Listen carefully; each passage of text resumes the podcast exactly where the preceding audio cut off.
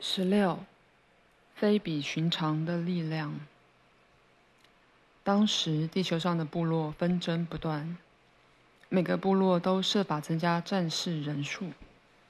在这些战士之中，只要有人喜好耕种或诗歌，就会被当作是异类。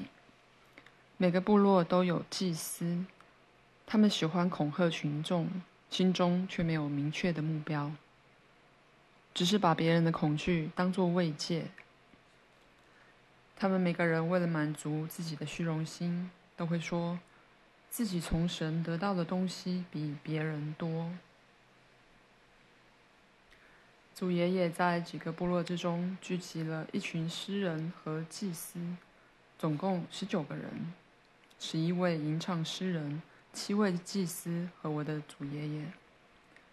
他们在一个偏远荒凉的地方碰面。诗人谦恭地坐在一旁，祭司则高傲地分开坐下。我的祖爷爷告诉他们，部落之间应该停止敌对与战争，让人民生活在统一的国家之中。统治者会公平对待人民。让每个家庭不受到战争的纷扰，大家会开始互相帮忙，人类社会中也能找回通往原始花园的道路。但祭司最初嘲笑祖爷爷，告诉他：“谁会愿意把权力拱手让人？如果要所有部落统一，就得有人变成最强的一个去征服他人。”可是你却不希望有战争，你说的话太天真了。你这个可笑的浪人，把我们聚集起来，到底是为了什么？祭司准备离开，但祖爷爷的一番话让他们停下脚步。你们都是聪明人，需要你们的智慧来为人类社会制定律法。我可以给你们每个人力量，没有任何人造武器可以抵挡这种力量。如果你们用在好的方面，就能帮助世人迎向目标，追求真理，看见幸福的晨曦。但如果拥有者心存邪念，想要与他人斗争，那么自己就会先倒下死去。一听到有这种非比寻常的力量，祭司便停下了脚步。其中最年长的祭司向我的祖爷爷提议。如果你知道有某种非比寻常的力量，就告诉我们吧。如果这种力量有用，能够建造一个国家，你可以和我们一起生活在那个国家，共同为人类社会制定法律。我来找你们，就是为了告诉你们这种非比寻常的力量。祖爷爷回答大家。但在此之前，请你们先从认识的所有人之中推派一位领袖。这位领袖必须生性善良，不贪婪，有爱家人，且从没想过与人打仗。一位年长的祭司回答祖爷爷，说是有一位领袖与世无争，但他的部落人数很少，而且因为他们不推崇战士，所以很少有族人想成为战士。为了避免争斗，他们必须经常迁居，过着游牧生活。让别人住在宜居的地方，自己则生活在不适合人居的条件。这位领袖叫做埃及。埃及将会是这个国家的名字。祖爷爷说：“我会唱三首歌给你们听，各位吟唱诗人，你们要在不同的部落中唱给族人听。祭司们，你们要住在埃及的人群之中。”各地的家族会慕名而来，请用你们良善的律法欢迎他们。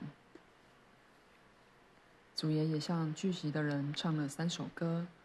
他在第一首歌中创造了一位公正领袖的意象，并将他称为埃及。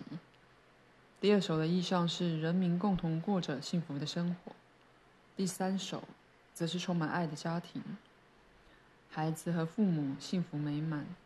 一同住在与众不同的国度里。三首歌都是由再寻常不过的文字组成，但文字的组合却令人屏息专注的聆听。祖爷爷用声音所唱出的旋律，呼叫、召唤、吸引，并创造了有生命的意象。在当时的现实中，还没有埃及这个王国，也没有埃及神殿。可是祖爷爷知道，只要唤起人类的思想与梦想，将两者结合，就能让一切成真。祖爷爷带着满怀的灵感唱着歌。他明白伟大造物者赋予每个人的这种非比寻常的力量。唱歌的祖爷爷拥有的这种力量，让人类与万物不同，让人类拥有万物的主宰权，让人类得以被称为神的儿子和创造者。充满灵感的吟唱诗人开始在不同的部落唱起这三首歌，美好的意象深深吸引了大家，让他们纷纷从各地前往埃及的部落。五年过后。这个不大的部落成了埃及王国，其他所有曾被认为势力庞大的部落都已分崩离析，他们好战的统治者对此只能束手无策，看着自己的权力示威岛消失殆尽。他们被某种东西打败了，但过程中都没有战争。习惯为了物质而争斗的他们，不知道意向的力量高于一切。那些人类灵魂喜爱的意向，那些吸引人心的意向，只要意象真诚且没有受到商业理论的蒙蔽，在他的面前，哪怕只有一个，就算是世上的军队装备、长矛或其他致命武器，都会变得无用武之地，都会在意象面前失去力量。埃及王国一天比一天强大。祭司将王国的统治者称为法老。祭司住在神殿，远离世俗的纷扰，定出法老也需遵守的律法。每个平民都自愿遵守律法，致力让生活能够符合意象。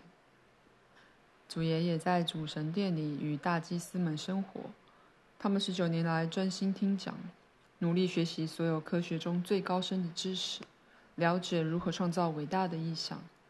祖爷爷带有善意、真诚的倾囊相授。这些祭司是否全盘了解，还是只懂了一部分？现在并不清楚，但也没必要理清了。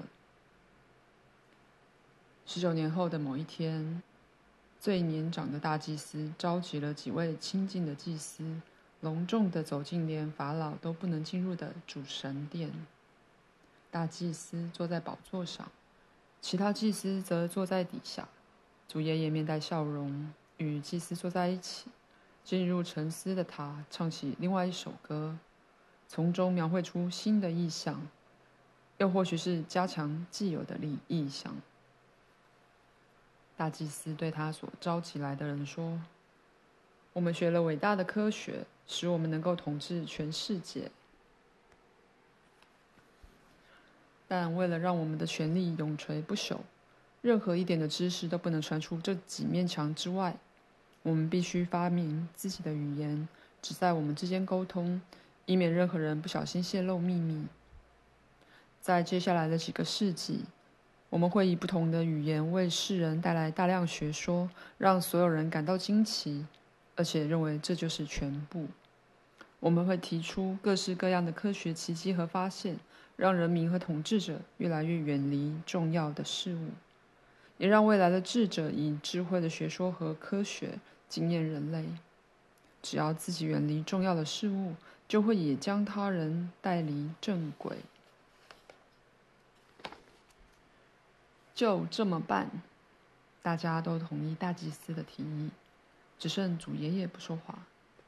大祭司接着说：“还有一个问题要立刻解决。”我们这十九年来一直学习如何创造意象，现在我们每一个人都有能力创造出可以改变世界、破坏或强化国家的意象。可是还有一个秘密，你们有谁可以告诉我，为什么我我们每个人创造的意象在力量上有差别？而且为什么我们创造要花这么久的时间？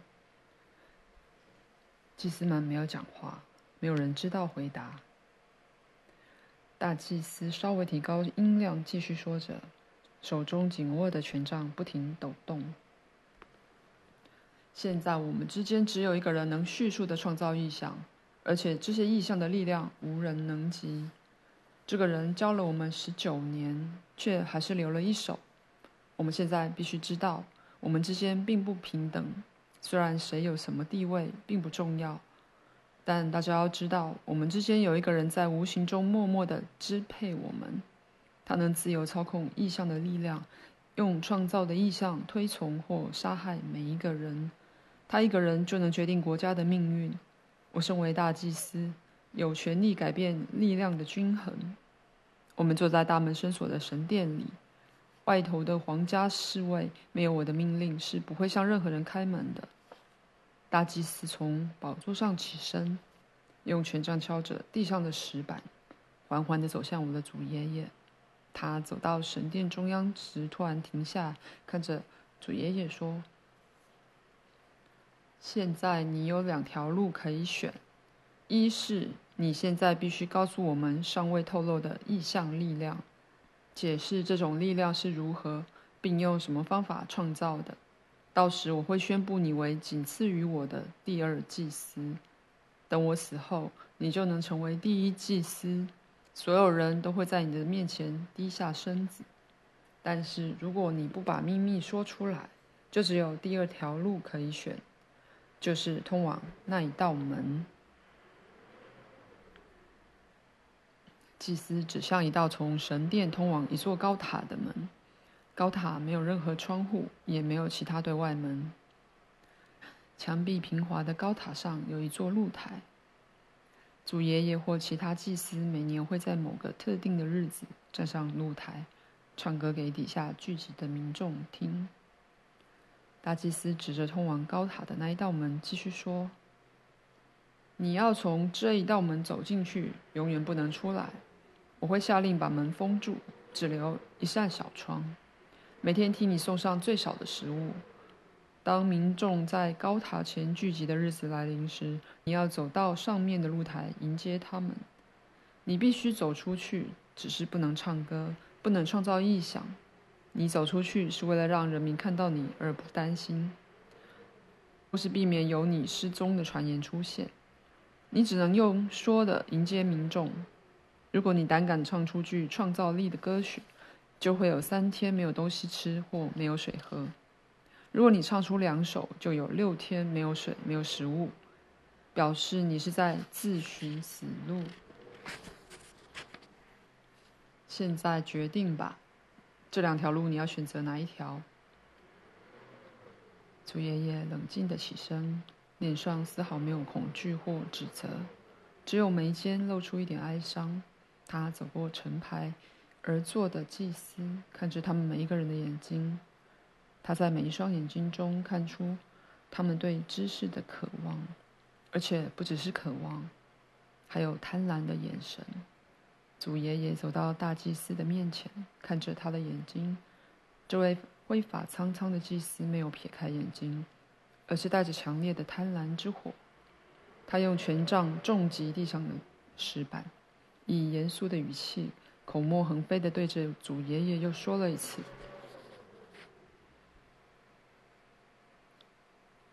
赶快决定你要选择哪一条。”祖爷爷冷静的回答。语气中毫无恐惧。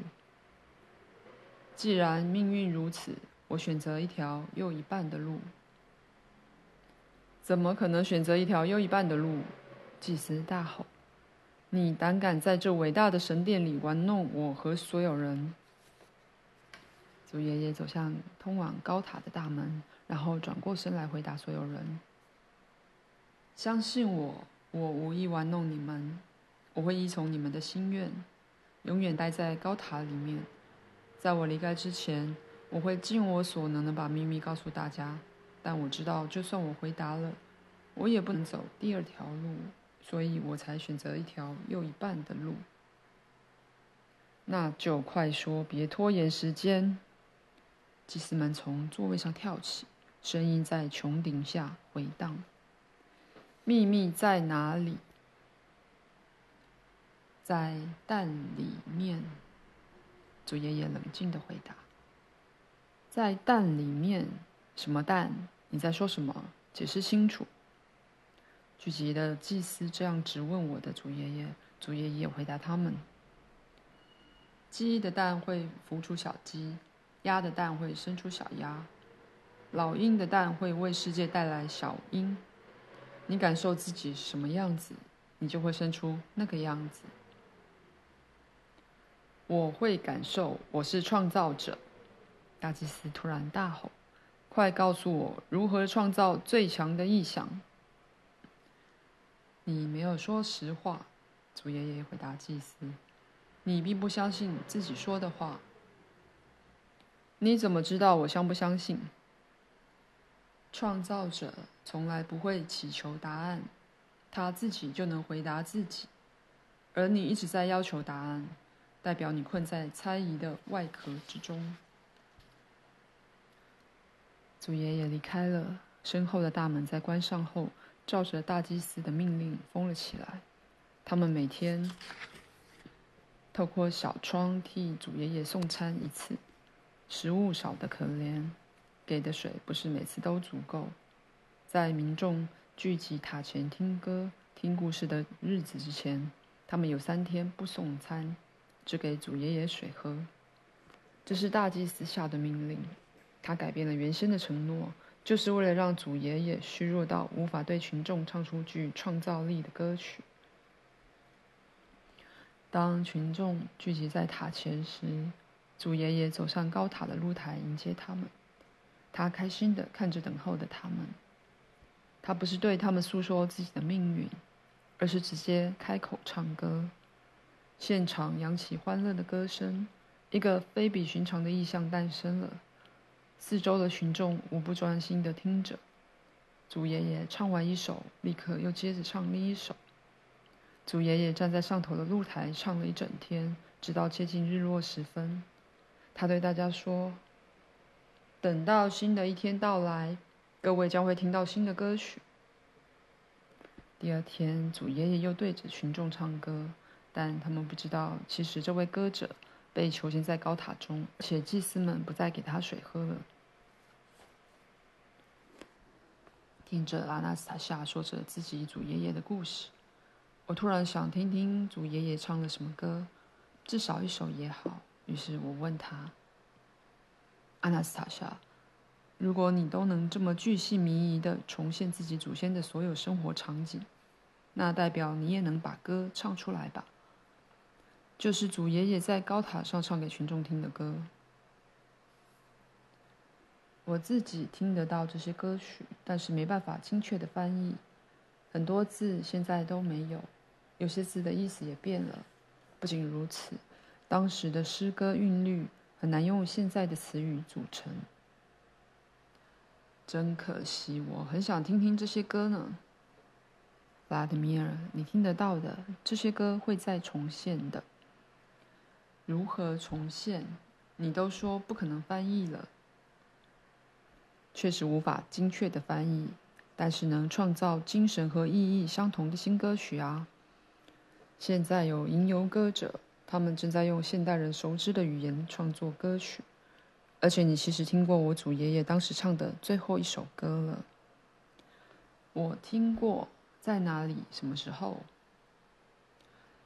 叶格里耶夫斯克的一位吟游歌者寄给你的，他寄了很多首。是啊，他寄了很多首，其中有一首很像我祖爷爷唱的最后一首歌。可是这怎么可能？时间是有连续性的。那是什么歌？歌词是什么？你马上就会明白我会一一说给你听。